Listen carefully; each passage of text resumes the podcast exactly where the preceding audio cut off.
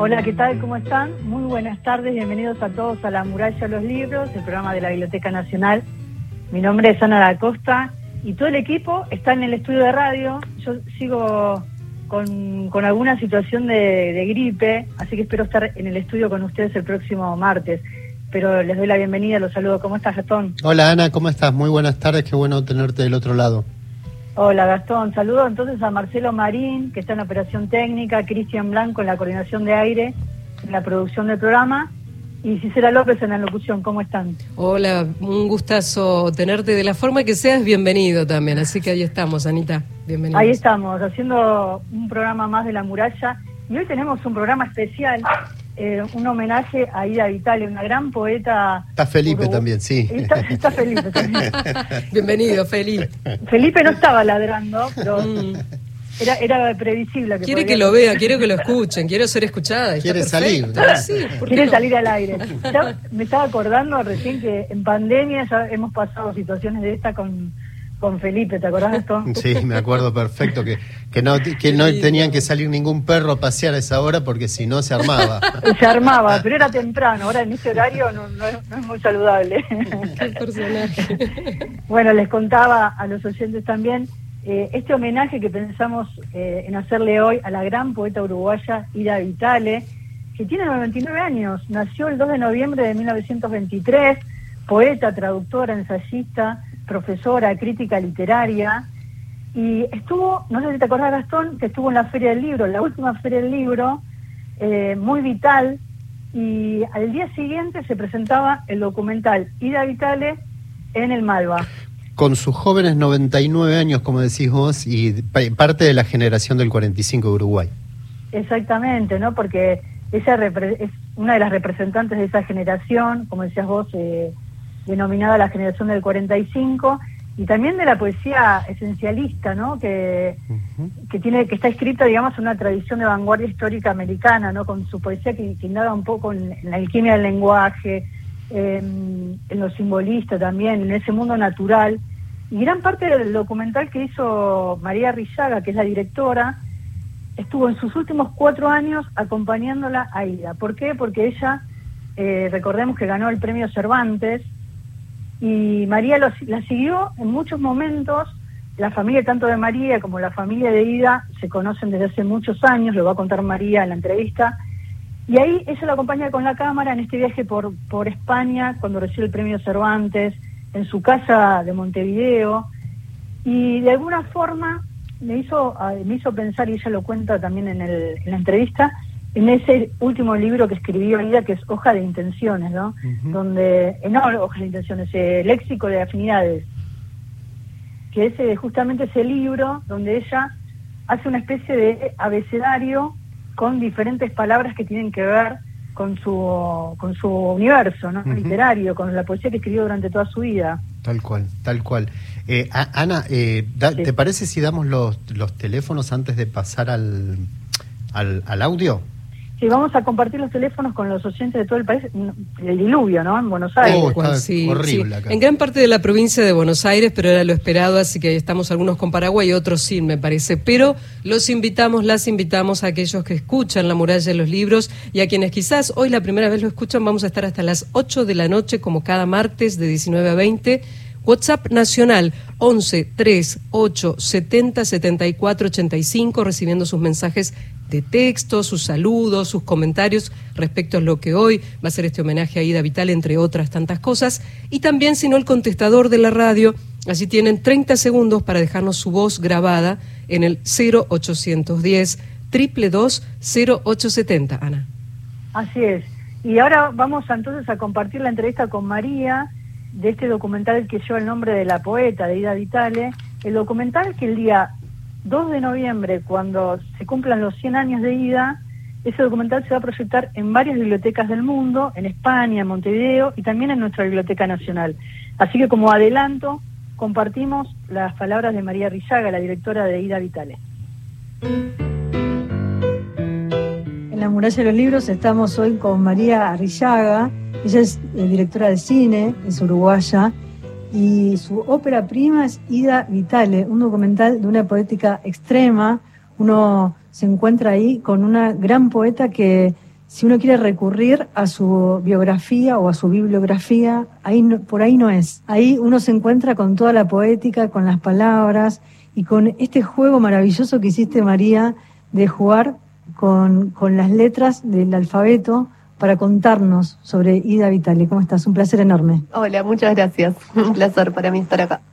Y comienza el documental con una frase que copié que dice el mundo es caótico y por fortuna difícilmente clasificable, pero el caos, materia susceptible de convertirse en maravilla, ofrece la tentación del orden. Mientras no llegue el único, irrebatible, el más inocente, es el alfabeto, y es con el alfabeto justamente que jugás en la película.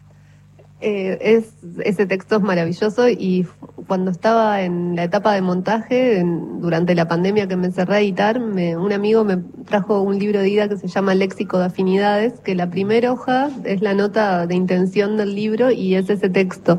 Y, y ella después de ahí cuenta que va a hablar en, y va a escribir en el libro sobre las palabras que le cantan y empieza con la A y ahí va contando distintas palabras con A que a ella le dicen algo y después sigue hasta la Z. Y, fue como una revelación, era una película que sabía que iba a ser fragmentaria, pero no estaba muy clara la estructura y ahí apareció. Increíble. ¿Siempre estuvo claro que tu primera película iba a ser con ella o no? No, para nada. También fue así como una sorpresa eh, de un ella vivió muchos años afuera, Ida Vitale y, Enrique Fierro, se fueron 30 años a, vivir a Austin y cuando él muere ella vuelve a Uruguay y ahí a Ida la conozco de toda la vida, las dos familias nos empezamos a encontrar más seguido y, en un almuerzo, observándola con su curiosidad, su asombro permanente por todo lo que la rodeaba y, su forma de charlar, conectamos un montón y, y también tiene un gran sentido del humor y fue como ella en ese momento era el único hilo que quedaba con la tercera generación, con mis abuelos que ya no estaban. Y Porque ella tenía un vínculo con tus abuelos. Tenía un vínculo muy cercano con mis abuelos y, bueno, fue como un impulso de decirle, vamos a hacer una película y, ella dijo, como de pensarlo un poco, no les gustan mucho los homenajes en esa generación y, al, al, tiempo, bueno, ganó el premio Cervantes y ahí se dio todo sincrónicamente volví a hablar con ella y con la hija y me fui de viaje familiar con ellas y fue eh, todo muy natural. Hay un recorrido en la película que de alguna forma vos acompañás ¿no? en esa relación em, y tienen un vínculo particular con, con, los animales, con las plantas, ¿no? Ahí uno se encuentra en una isla, eh, está Ida recorriendo el lugar y demás, y repara en una araña. Dice, eh, una araña que sigue en lo suyo y ella quiere ver dónde está la red, ¿no? Y después dice, creo que murió de vejez. Bueno, eh, esa escena que nombraste fascinante, para Ida es muy importante el azar y, nada estuvo demasiado planificado, estábamos caminando y apareció esa red, se detuvo, estábamos ahí con Inés Vázquez, que es la productora y sonidista, eh, con quien desde el principio compartimos eh, toda esta aventura del rodaje con Ida de, una forma muy íntima para que se diera esa cotidianidad tan, tan cercana. Eh, y, ahí viajando con ella, bueno, descubrió esa araña y, empezó, hay algo que es como que hace aparecer algo que no estaba ahí, de repente aparece, no sabíamos si la araña se iba a mover o no, a través de sus palabras, como que poetiza la realidad todo el tiempo con mucha frescura, es una maravilla. Pienso en, ese viaje, así como aparece en la, en la A, la Londra, ¿no? Y ese vínculo también con el mar, que se ve como un vínculo intenso, con la naturaleza, también con el mar. Y después uno va recorriendo ahí la B de burro, la C de conejo, aparece la Q, y dice, a mí mismo me ofrezco aprender día a día en el mundo, luego el mundo le ofrezco día a día olvidarlo para yo no ser menos. ¿Cómo fue tu conexión con la obra de Ida, no? Para poder decir eh, cuáles son los trazos de su obra que van a, aparecer en el documental. Em, cuando decidí hacer la película y, ahí todo se dio, volví a leer sus poemas que ya había ido leyendo a través de la vida algunos de sus libros, pero los leí rigurosamente y empecé a subrayar y a prestar ahí atención a los versos que, me cantaban a mí de ella, ¿no? Como ahí hacer el ejercicio eh, de mí hacia ella y, y la selección fue mucho mayor y un día nos fuimos a, un estudio en Palermo, Montevideo, a, grabar un montón de poemas, yo le iba diciendo y ella iba buscando la página, iba leyendo. Y después cuando se dio el montaje, que en, en esa... hay como una una búsqueda que la propia, la propia película pide, como un ritmo que se va dando y que iba sugiriendo cuáles eran los versos que iban a ir para esas escenas, en un intercambio muy rico con, con todo el equipo, con Inés y también con los diseñadores gráficos que, y con la música Silvia Meyer, que hubo una ida y vuelta muy grande a través del montaje, si no hubiera sido un trabajo muy solitario y, fue como una película armada muy en equipo también. Y, y bueno, esos versos fueron apareciendo ahí como con su sentido propio que la película pedía. Me gusta pensar en, en este recorrido por la obra porque justamente la Feria del Libro tiene como lema del, autor al lector, y en, la inauguración de la feria, el discurso Martín Coan planteó como ampliar ese lema, que sea también ¿no? del lector al autor, y, el, discurso hizo foco en el lector. ¿no? ¿Cómo te acercaste vos como lectora a esa obra? Si previo a, a pensar en el documental, vos ya estabas conectada con la obra literaria de ella, como lectora cómo me volví a acercar a su obra. Sí, sí, ya la habías leído antes. La había leído. ¿Y, de qué manera hiciste una relectura de su obra a partir del documental? La había leído, pero de una forma muy, muy vaga, de esas primeras ediciones que había de, la generación del 45, que es una generación de escritores y artistas de Uruguay muy importante, de esa que contaba que mis abuelos eran parte y e Ida también. Y, entonces aparecían las primeras ediciones dedicadas, como anteriores a que yo hubiese nacido, y, y así como que leía algunas, algunos poemas, algunas, algunas prosas que aparecían en otros libros, pero no había sido una lectura rigurosa como, como si fue sumergirme y te cambia la vida su obra, es impresionante, así como estar cerca de ella hay una transmisión muy fuerte de, ese contacto y esa conexión con el mundo, que, que, es como si hubiera una sinergia con la vitalidad que tiene a los 99 años. Eh, también eso se da en la obra, como que en, un poema ella mira algo, una emoción o un animal o algo de un lado o del otro y puede tener una perspectiva nueva de, algo que, que, vuelve a descubrir y te hace ver, es increíble. En ese trabajo, en esos encuentros para el documental, ¿hubo alguno que te marcó de alguna manera especial, particular? Fueron muchos momentos. Eh, viajamos con, con, Ida después, con Inés y con Ida en dos viajes más, a Cartagena de Indias, a un encuentro literario y también a, a Formentor, a, la isla que, mencionaba. Y, y, hubo muchos momentos mágicos de, estar con ella y, de repente la vida iba pasando, apareció un caballo y a la misma vez había un violinista tocando y, y después nada, no quiero revelar escenas de la película, pero, pero realmente fue, eh, el azar acompañó, como que la, acompaña a ella y nos acompañó a nosotras en todo el proceso, y desde abrir una caja y, que las historias de, esa generación, de Bergamín, eh, aparecieran y no sé, que nos abriera su vida y su... Documentos invaluables, Sí, sí, totalmente. Sí, con Gastón pensábamos justamente en eso, ¿no? En los documentos en esas escenas que forman parte del archivo, cuando ella va mostrando fotos, busca ese papel rayado que me decía Gastón. Eh, en ese encuentro, digamos, con, material que con las mudanzas también pienso en tantos años que ella vivió afuera y volvió y se reencuentra también con esas, con esas fotos, esos recuerdos en, las cajas que va ordenando, ¿no? Es hermoso y ese orden imposible que busca a través de la vida, de, las cajas de, los días y bueno.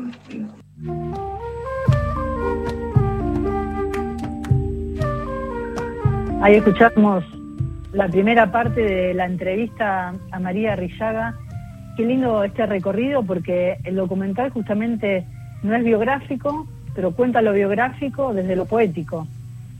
Tal cual, y, me acuerdo una escena que vos señalabas mucho que tenía que ver con una araña, una araña era, ¿no? Una araña, sí. Y a ella viéndola cómo estaba, eh, no sé, admirada por esa, por algo tan nimio, si se quiere, en algún punto, pero ¿Cómo la fascinaba eso? el contacto y la vida en la naturaleza, ¿no? que también tanto habla su obra. Si te parece, compartimos ahora la segunda parte de la entrevista a María Rillaga, que la hicimos en la Feria del Libro, en ese contexto, para adelantarnos lo que va a ser el documental que se va a proyectar el 2 de noviembre en la Biblioteca Nacional. Dale.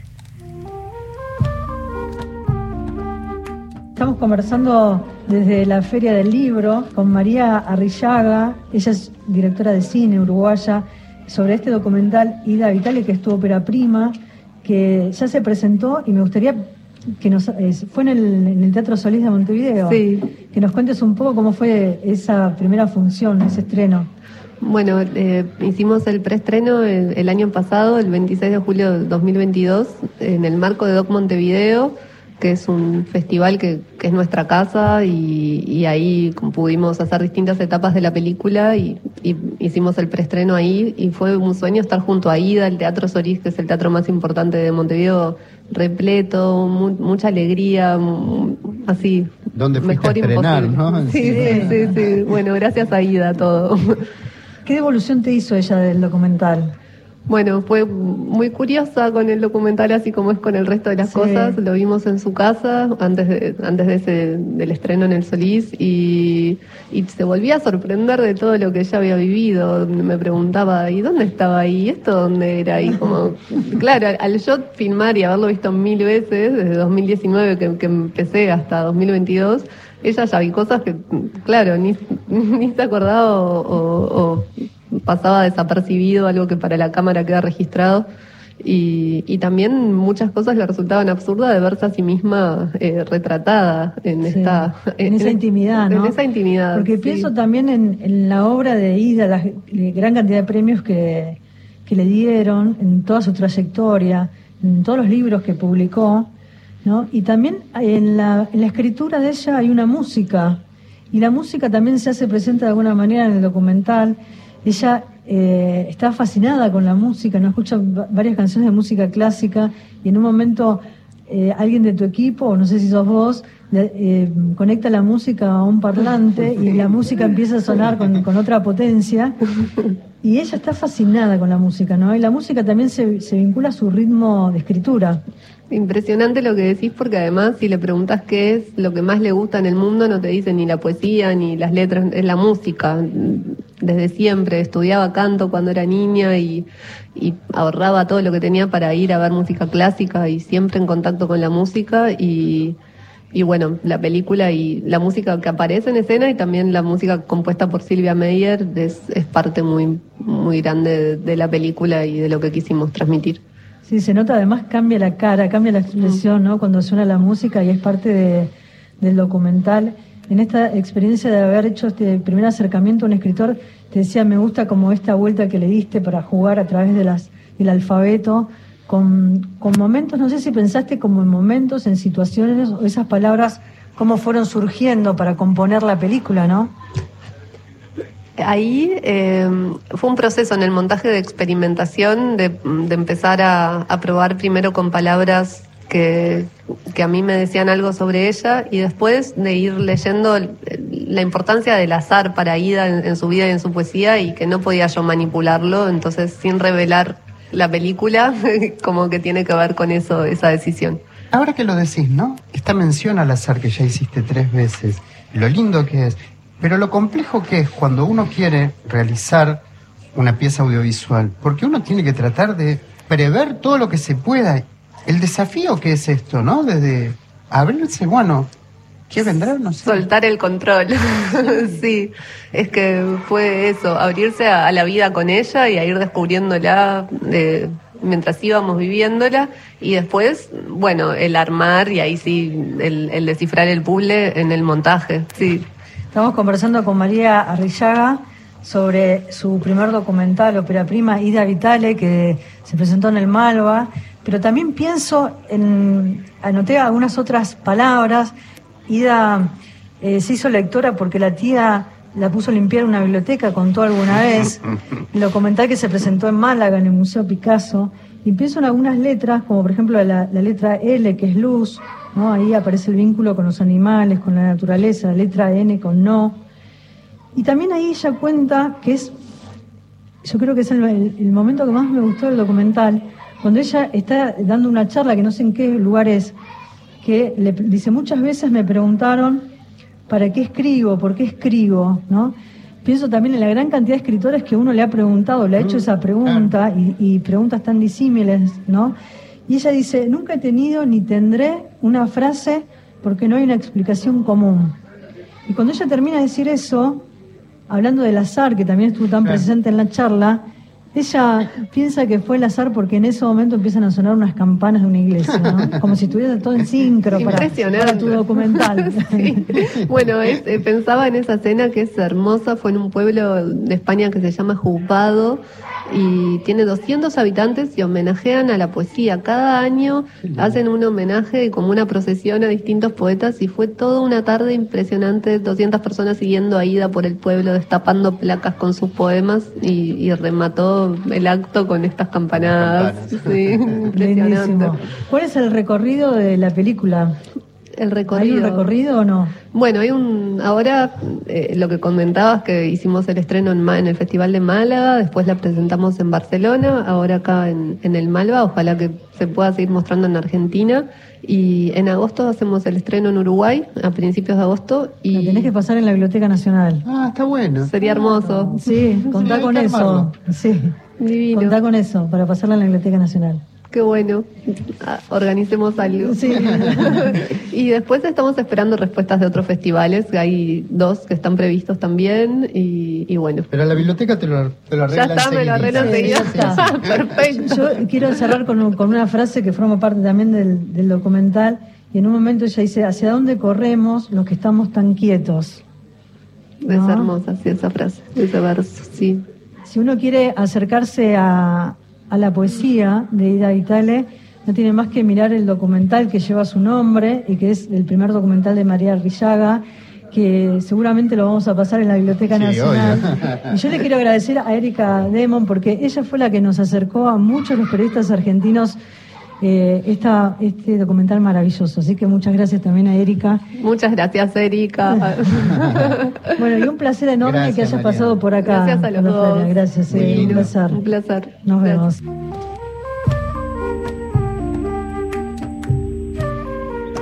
Ahí escuchábamos la entrevista a María Reillaga. La verdad que es un placer enorme Mm. haber compartido esos minutos con ella y que nos acerque de alguna forma a la poesía de Ida Vitale. Sí, y, y podés repetir, Ann, cuándo van, a vol- cuándo van a dar la película en la Biblioteca Nacional, si te parece. Claro. Sí, el 2 de noviembre, que es el día que Ida cumple 100 años. Qué lindo, qué hermoso. Eh, Gise, ¿nos das eh, los teléfonos? Claro, sí, les pedimos que se comuniquen con nosotros. Después les vamos a leer un mensaje muy especial para Ana, pero después de las noticias, después de la música. Pero nos pueden escribir al WhatsApp 11 3 870 74 85. Escríbanos desde cualquier punto del país, van a ser más que bienvenidos sus voces. Y si también querés ya en 30 segundos decirnos tu opinión de lo que estás escuchando en esta La muralla de los libros de hoy, 0810 2220870. Ana, tenemos música uruguaya ahora. Música uruguaya, Martín Yes. Buscaglia. Así es. Presiento que esta noche soy un lirio y quizás así llegamos despacito a las noticias de la radio. ¿Qué te parece? Ahí vamos. Presiento que esta noche soy un lirio en esta curvilínea efervescencia que viene a complicarme la existencia. ¿Por qué no me quedé leyendo un libro? A veces no domino este manubrio. En el amar ninguno es eminencia. No, no, no, no, no. Veré de atravesar la turbulencia. Antes que todo se me haga mercurio. No sé si es beneficio o maleficio poder ver tan de cerca los anzuelos. Querría ser un arpa con su danza. Ah, habrá que conversarlo con Dionisios. Lo de los universos paralelos. Y sonreír mirando en lontananza. Guau. Guau. Guau,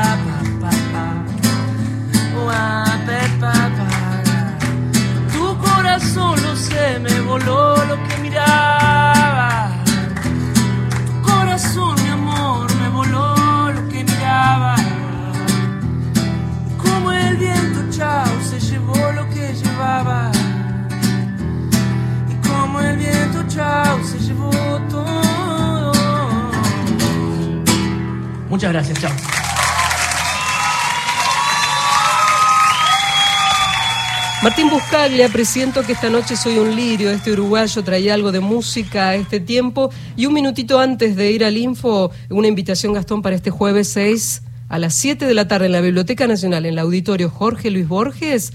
Libustrina presenta su disco 11 canciones de obras propias y versiones de grandes artistas de la música popular. El disco se llama Al Barrio. Patricio Villarejo, Guido Martínez, Guido Bravo. Y además con este recital que invitamos a todos, a todas, a las 7 de la tarde en la Biblioteca Nacional, habrá invitados de lujo que se acercan también con un gran repertorio folclórico argentino latinoamericano. 7 de la tarde, este jueves, Biblioteca Nacional. Entrada libre y gratuita. Me anoto, Ana, ¿vos qué decís? Sí, hay que ir a verlos.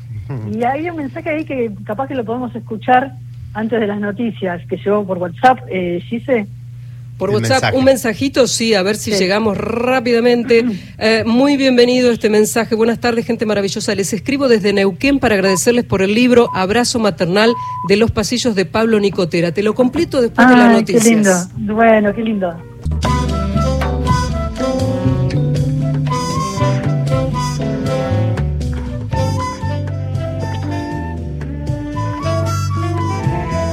Seguimos en la muralla de los libros y quedó ahí un mensaje pendiente. Sí, sí, sí, porque quería locutarlo muy bien.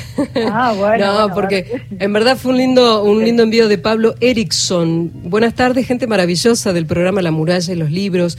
Les escribo desde Neuquén para agradecerles por el libro Abrazo Maternal de los Pasillos de Pablo Nicotera. El que tuve la suerte de ganar y que ustedes tan gentilmente me han enviado. Gracias también al autor por la dedicatoria. Un abrazo grande, lo sigo escuchando. Pablo Erickson nos escribió hace un ratito. Gracias. Y hay más agradecimientos, ¿no? Hay más. Ana, mira, escucha. Mira, también Juan Carlos, bendecido día, La Muralla y los Libros, un programa de la Biblioteca Nacional. Soy Juan Carlos, estoy escuchando el programa y a Radio Nacional. Gracias por esto y hasta siempre. Y también nos escribió hace instantes, hola chiques, soy Matilde de San Andrés. Quería que recibí los tres catálogos que me mandaron para la biblioteca que funciona en el fondo de mi casa. Eh, Espacios Libres se llama esta biblioteca, Libres por Libertad y por Libros con E. Muy, muy agradecida. Nos cuenta Matilde que también se contactó con el WhatsApp de la radio 113 870 7485 para darnos este lindo recibido, como les estamos diciendo nosotros, como así también alguien más. Eh, en este caso, a ver el nombre, aquí está. Buenas tardes, es la primera vez que los escucho. Me contó una amiga que hoy estaba el homenaje a la gran Ida Vitale y me vine para acá. Muchas gracias por tan linda entrevista. Esperemos poder ver el documental el 2 de noviembre ante los 100 años, allí en la Biblioteca eh, Nacional. Gracias a ustedes. Soy muy fan del programa de Inde, Inde Pomerañek, pero lo escucho en podcast. No me suele andar bien la aplicación de la radio. Dice esta oyente que es de las nuevas. Por lo decirles, Patricia es su nombre, según acá me informa el WhatsApp. Qué lindo, qué lindos mensajes, gracias. Y también esa felicidad que nosotros sentimos desde el programa del encuentro con los libros, ¿no? Mm. que los oyentes reciban el libro del autor que está contando sobre su obra, en algunos casos escritores nobles, en otros casos como el de la biblioteca eh, Libres, donde se enviaron tres catálogos y uno puede contribuir desde la biblioteca con las muestras que se están haciendo y que puedan acercarse de alguna forma los contenidos. Así que para nosotros es una alegría grande y también que se sume una oyente que escucha a Inde los lunes, bueno, los martes en la muralla. Tal cual. Patricia, Patricia, gracias por escucharnos, por coparse y venirse para este lado, para la M870 y a todos aquellos que quizás les aseguro a Gastón y a Ana que hay más oyentes que nos escuchan y que escuchan este tiempo de 7 a 8 los martes, pero que quizás no tienen ganas o de Claro, como no regalamos nada, acá nadie llama. No, no es por ¿qué eso, no pasa? sea mal pensado, se lo pido por favor. Algo, son tímidos, tímidas, pero bueno, ahí están escuchándonos y agradecemos siempre que estén del otro lado. Ana. Así es.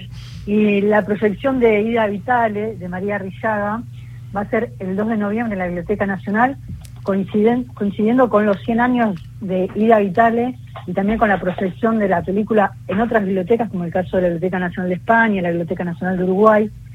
Pero, ¿qué les parece si compartimos parte de esa película? Uno tiene que percibir esto que contaba María. ¿De qué manera Ida también, a través de la naturaleza, se acerca a la palabra, a la música, al ritmo, a la poesía. Y lo vamos a compartir en este tráiler.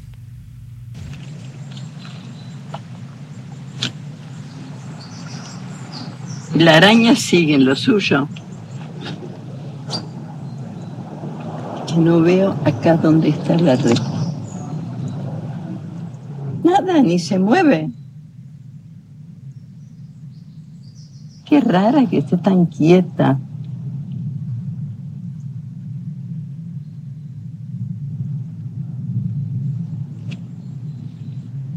No, se muta, ¿eh?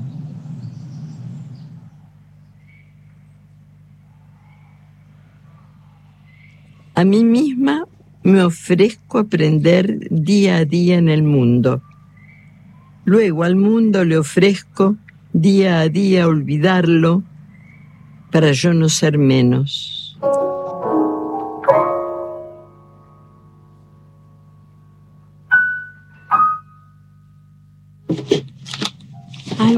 Habrá orden en esto?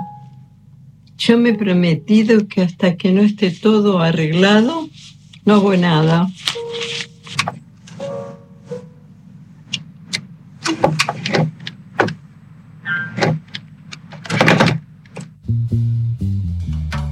La muralla y los libros, con Ana da Costa y Gastón Francese. Ahí está Ana. Sí, qué lindo, ¿no? Escuchar lo de la araña, esa, esa escena de la película es, es bellísima. Y después, eh, lo último que com- compartimos fue eh, justamente ese departamento llena de cajas, de archivos, de fotos, de registros, de cartas que compartió tantos años con el gran poeta y escritor Enrique Fierro, también uruguayo. Eh, yo le quiero agradecer a María Rillaga por la charla que tuvimos en la Feria del Libro y también a, a Inés Vázquez, que es la productora, es sonidista del documental. Eh, con ella estamos coordinando para la proyección en la bueno. Biblioteca Nacional y creo que de alguna forma nos acercamos con este homenaje a la poesía de, de Ida, ¿no? que tiene tanta obra, tantos premios, ¿no? En poesía podemos recordar algunos libros, La luz de esta memoria, eh, Procura de lo imposible, eh, la serie del Sinsonte, después escribió con Enrique Fierro Paz por dos, y también tiene muchos libros escritos en prosa, crítica y ensayo, eh, así que tenemos como una vasta obra, y este último libro que les contaba, eh, que no es el último, pero es uno de los últimos en prosa, que es Léxico de Afinidades, donde María se toma de ese libro para jugar un poco con las, con las letras y con el abecedario para tomar la poesía de Ida. Mm, qué, qué belleza, qué belleza. ¿Qué, qué te parece si escuchamos a ella, a, a Ida, recitando? Su propia poesía, sí, claro. Este libro está armado un poco al revés de lo que se suele. Yo creo que puse al final, no sé si es este u otro, estoy hablando de repente sin... No, este está bien, creo que lo más, lo primero, sí, lo primero está al final. Porque se supone que primero tengo que convencer al escritor, al lector, y después que me aguante hasta el final. Entonces al final estuvo, por si acaso está lo peor. Porque uno siempre piensa que mejora con el tiempo, a veces no, pero bueno, uno cuando es joven suele ser un poco más trágico que cuando, cuando pasa la vida y bueno, y uno sobrevive. Pero este se llama final de fiesta. La blanca mesa puesta de esperanza, el pan, la fruta, el agua, nuestros sueños, el dispendioso amor sobre los platos, serán fiesta y temor y turbamiento, seguirán siendo diario don y deuda a no sabido plazo todavía. Siempre la taza ardiente ante nosotros y el hambre alegre enfrente y compañera, al fin se nos dirá, este es el día, los frutos de la tierra se acabaron, para mañana encontraréis sustancias inútiles y un pan equivocado copas vacías donde el tiempo empieza a arrepentirse de lo que ha pasado, una insufrible desazón del ocio y una menguante nube de palabras ajenas lloviendo en nuestro polvo. Final de fiesta, Frida Vitale. Así es, hermoso el poema. Y era en una presentación que estaba haciendo y me pareció muy interesante esto de tratar de cautivar al, al- al lector, ¿no? Y Sí. como una persona que, más allá de manejar sus, sus palabras, su pluma, mm, es tan considerado con el lector. Qué lindo cuando el propio poeta lee su obra, ¿no? Le Oh, pone voz tremendo. a su poesía. Y tenemos otros poemas, Sí, sí. Mariposas. Mariposas, altas, en el poco cielo de la calle, juegan dos mariposas amarillas. Crean sobre el seriado semáforo un imprevisto espacio, luz libre hacia lo alto, luz que nadie ha mirado, a nada obliga. Proponen la distracción terrestre, llaman hacia un paraje para logismo o paraíso, donde sin duda volveríamos a merecer un cielo, mariposas.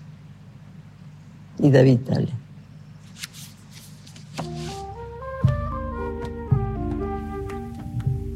Y ahí estamos recorriendo la, la obra de Ida Vitale en su propia voz. Escuchamos Final de Fiesta, Mariposas. Y seleccionaste dos poemas más, Gastón. Sí, seguimos con Fortuna, si te parece bien. Sí, la escuchamos. Fortuna. Por años disfrutar del error y de su enmienda. Haber podido hablar, caminar libre, no existir mutilada, no entrar, o sí, en iglesias, leer, oír la música querida, ser en la noche un ser como en el día no ser casada en un negocio, medida en cabras, sufrir gobierno de parientes o legal lapidación, no desfilar ya nunca y no admitir palabras que pongan en la sangre limaduras de hierro. Descubrir por ti misma otro ser no previsto en el puente de la mirada ser humano y mujer, ni más ni menos. Ahí está, Ana. Fortuna de en la voz de Ida Vitale. Y nos queda un poema más que tiene que ver con la naturaleza y que se llama Otoño. Ay, qué difícil es elegir. No, pues se me había ocurrido uno, pero no sé dónde está. Otoño, perro de cariñosa pata impertinente, mueve las hojas de los libros. Reclama que se atienda las fascinantes suyas que en vano pasan del verde al oro, al rojo, al púrpura. Como en la distracción, la palabra precisa que pierdes para siempre.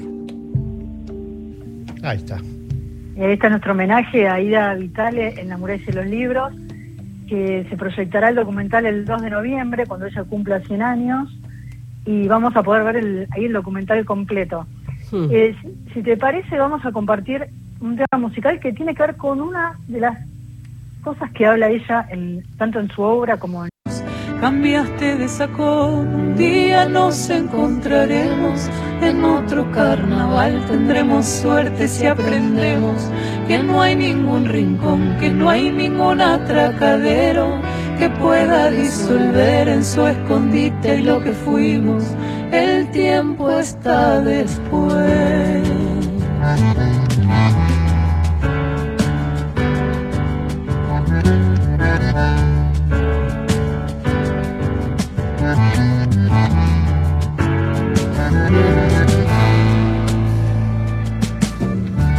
Calle Chupes raya al medio, encuentra Belvedere, el tren saluda desde abajo, con silbo de tristeza, aquellas filas infinitas, saliendo del central, el empedrado está tapado, pero allí está la primavera en aquel barrio, se llama soledad, se llama grito de ternura, pidiendo para entrar y en el apuro está lloviendo. Ya no se apretarán mis lágrimas en tus bolsillos, cambiaste de sacón, un día nos encontraremos. En otro carnaval, tendremos suerte si aprendemos que no hay ningún rincón, que no hay ningún atracadero que pueda disolver en su escondite lo que fuimos. El tiempo está después, un día nos encontraremos. En otro carnaval, tendremos suerte aprendemos que no hay ningún rincón, que no hay ningún atracadero que pueda disolver en su escondite lo que fuimos. El tiempo está después.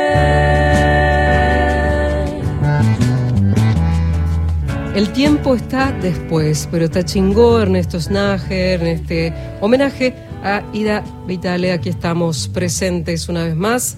Eh, A mí, ¿sabes cuál me gusta? Perdón, ¿Cuál? la de la que hace la, la mujer ¿Cuál? de Horacio.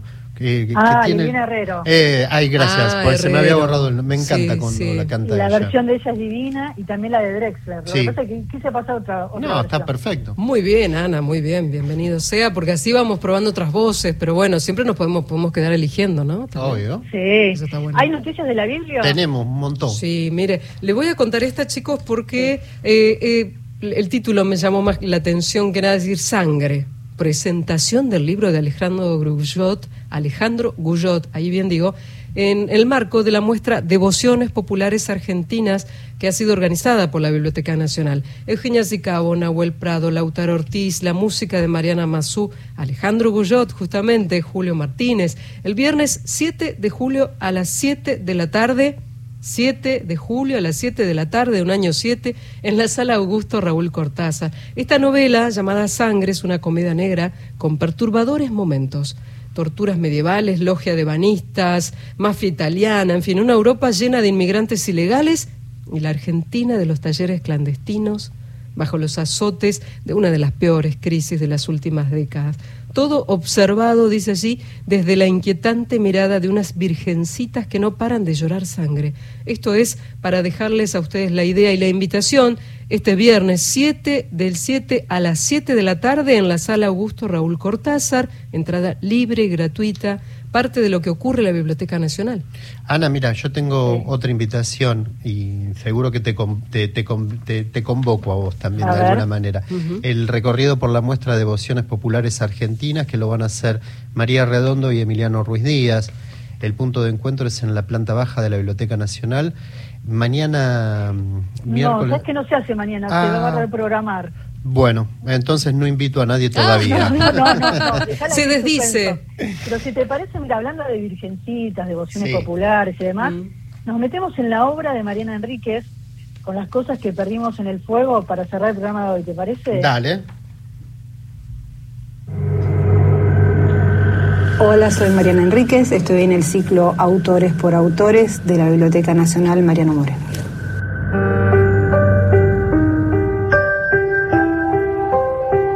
Las cosas que perdimos en el fuego. La primera fue la chica del subte. Había quien lo discutía, o al menos discutía su alcance, su poder, su capacidad para desatar las hogueras por sí sola. Eso era cierto. La chica del subte solo predicaba en las seis líneas de tren subterráneo de la ciudad y nadie la acompañaba, pero resultaba inolvidable. Tenía la cara y los brazos completamente desfigurados por una quemadura extensa, completa y profunda. Ella explicaba cuánto tiempo le había costado recuperarse, los meses de infecciones, hospital y dolor, con su boca sin labios y una nariz pésimamente reconstruida. Le quedaba un solo ojo, el otro era un hueco de piel, y la cara toda, la cabeza, el cuello, una máscara marrón recorrida por telarañas. En la nuca conservaba un mechón de pelo largo, lo que acrecentaba el efecto máscara. Era la única parte de la cabeza que el fuego no había alcanzado. Tampoco había alcanzado las manos, que eran morenas y siempre estaban un poco sucias de manipular el dinero que mendigaba. Su método era audaz. Subía al vagón y saludaba a los pasajeros con un beso si no eran muchos, si la mayoría viajaba sentada. Algunos apartaban la cara con disgusto, hasta con un grito ahogado. Algunos aceptaban el beso, sintiéndose bien consigo mismos.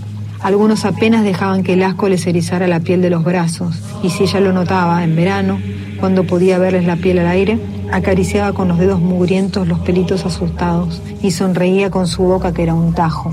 Incluso había quienes se bajaban del vagón cuando la veían subir, los que ya conocían el método y no querían el beso de esa cara horrible.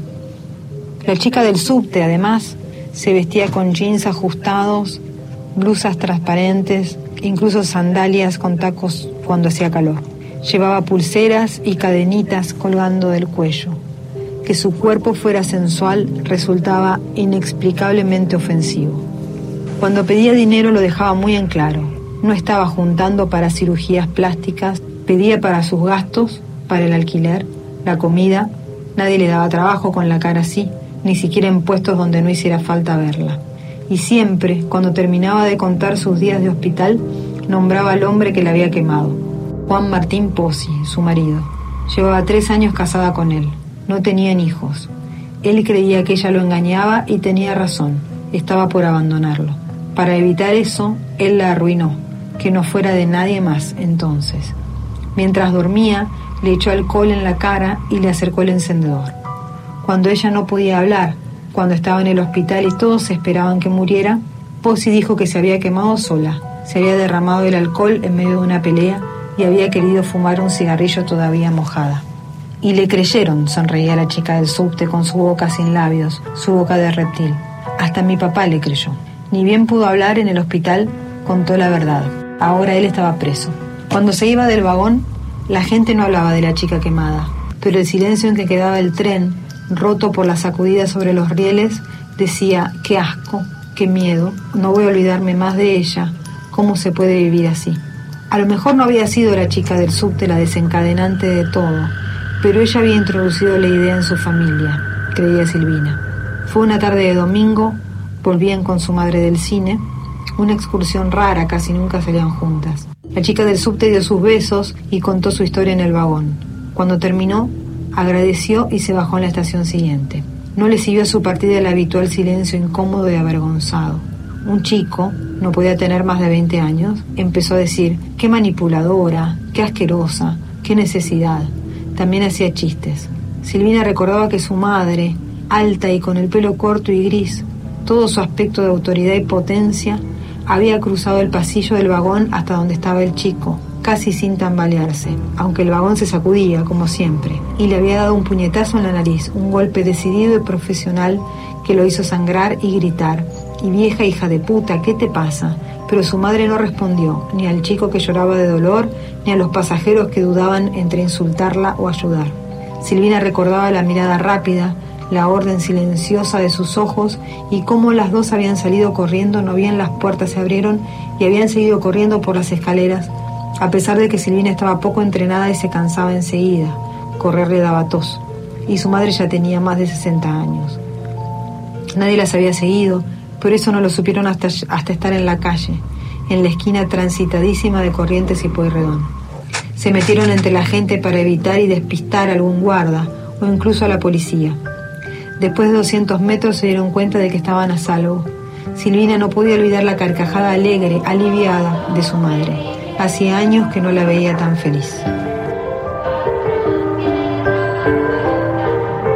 Ahí estaba entonces Mariana Enríquez, las cosas que perdimos en el fuego, Ana. Nos estamos yendo en estos minutos finales. No sé si estás allí, Ana, para despedirte. Sí, estoy acá y nos despedimos hasta el próximo martes. Gracias a todos por la compañía, como siempre. Que tengan muy, pero muy buena semana. Chao. Chao, besos para todos.